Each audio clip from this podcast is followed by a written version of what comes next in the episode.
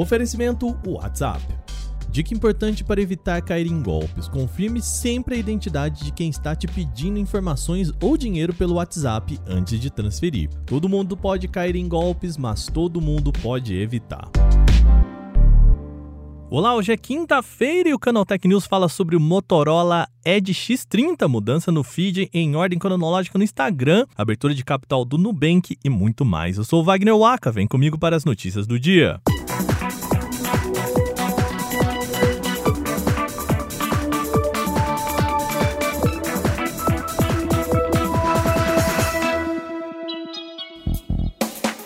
A Motorola anunciou hoje o Edge X30, o primeiro smartphone a contar com o recém-anunciado Snapdragon 8 Gen 1. Esse é aquele processador novo da Qualcomm sobre o qual a gente já comentou aqui algumas semanas. Além do chip, o smartphone conta com até 12 GB de memória RAM e tela em AMOLED com até 144 Hz de atualização. Outro ponto de destaque dele está na câmera frontal de 60 megapixels sob a tela. Vai lembrar que Samsung e Xiaomi também tentaram colocar a lente de baixo do display e não foram bem sucedidos.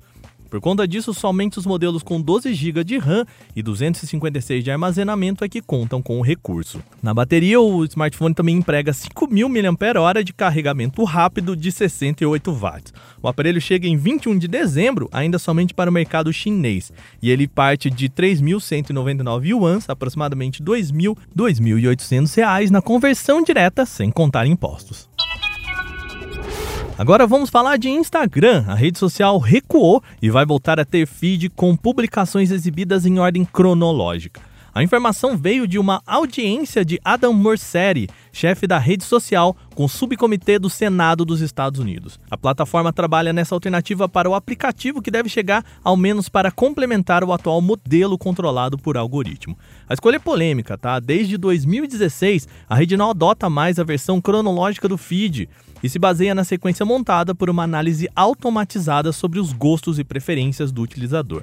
Naturalmente, essa decisão desagradou a parcela de usuário que prefere o feed limpo, aquele sem interferências e que exibe os posts de perfis seguidos em sequência.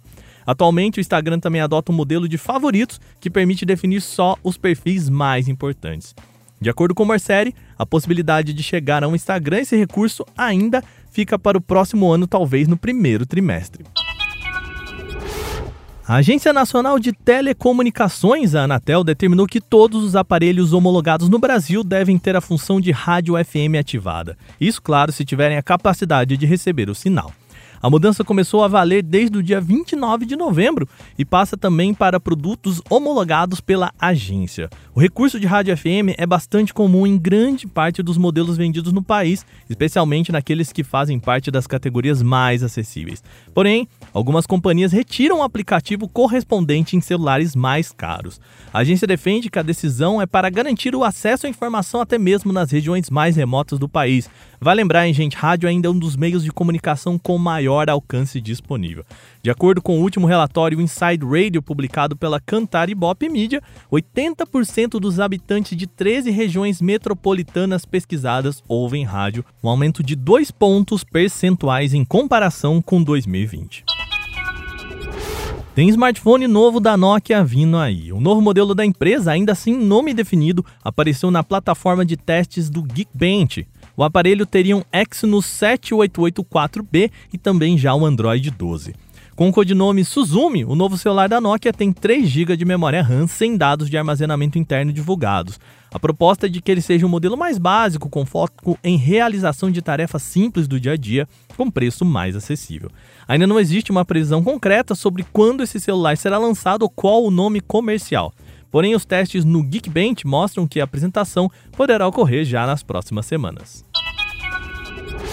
O Nubank iniciou a sua oferta pública inicial, também conhecida como IPO no termo inglês. Isso aconteceu nesta quinta. Isso significa que a empresa vai passar de uma startup para uma empresa de capital aberto com ações na Bolsa de Valores de Nova York. O preço dos papéis da companhia ficaram a 9 dólares, perto de 50 reais na conversão atual. O movimento fez com que o banco digital se tornasse o maior banco listado da América Latina, com valor de mercado de 41,5 bilhões de dólares, o que equivale a perto de 231 bilhões de reais. Isso coloca ele à frente, inclusive, do Itaú Unibanco.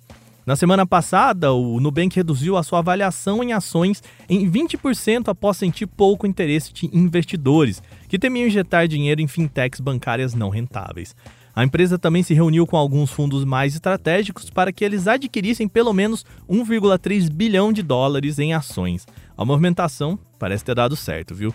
Com sede em São Paulo, Nubank conta atualmente com 48 milhões de clientes no Brasil, México e Colômbia. Muito bem, essas foram as nossas notícias de hoje. Lembrando que você pode entrar em contato com a gente pelo e-mail podcast@canaltech.com.br. Manda lá a sua sugestão. Esse episódio foi roteirizado, apresentado e editado por mim, Wagner Waka, com a coordenação de Patrícia Gnipper.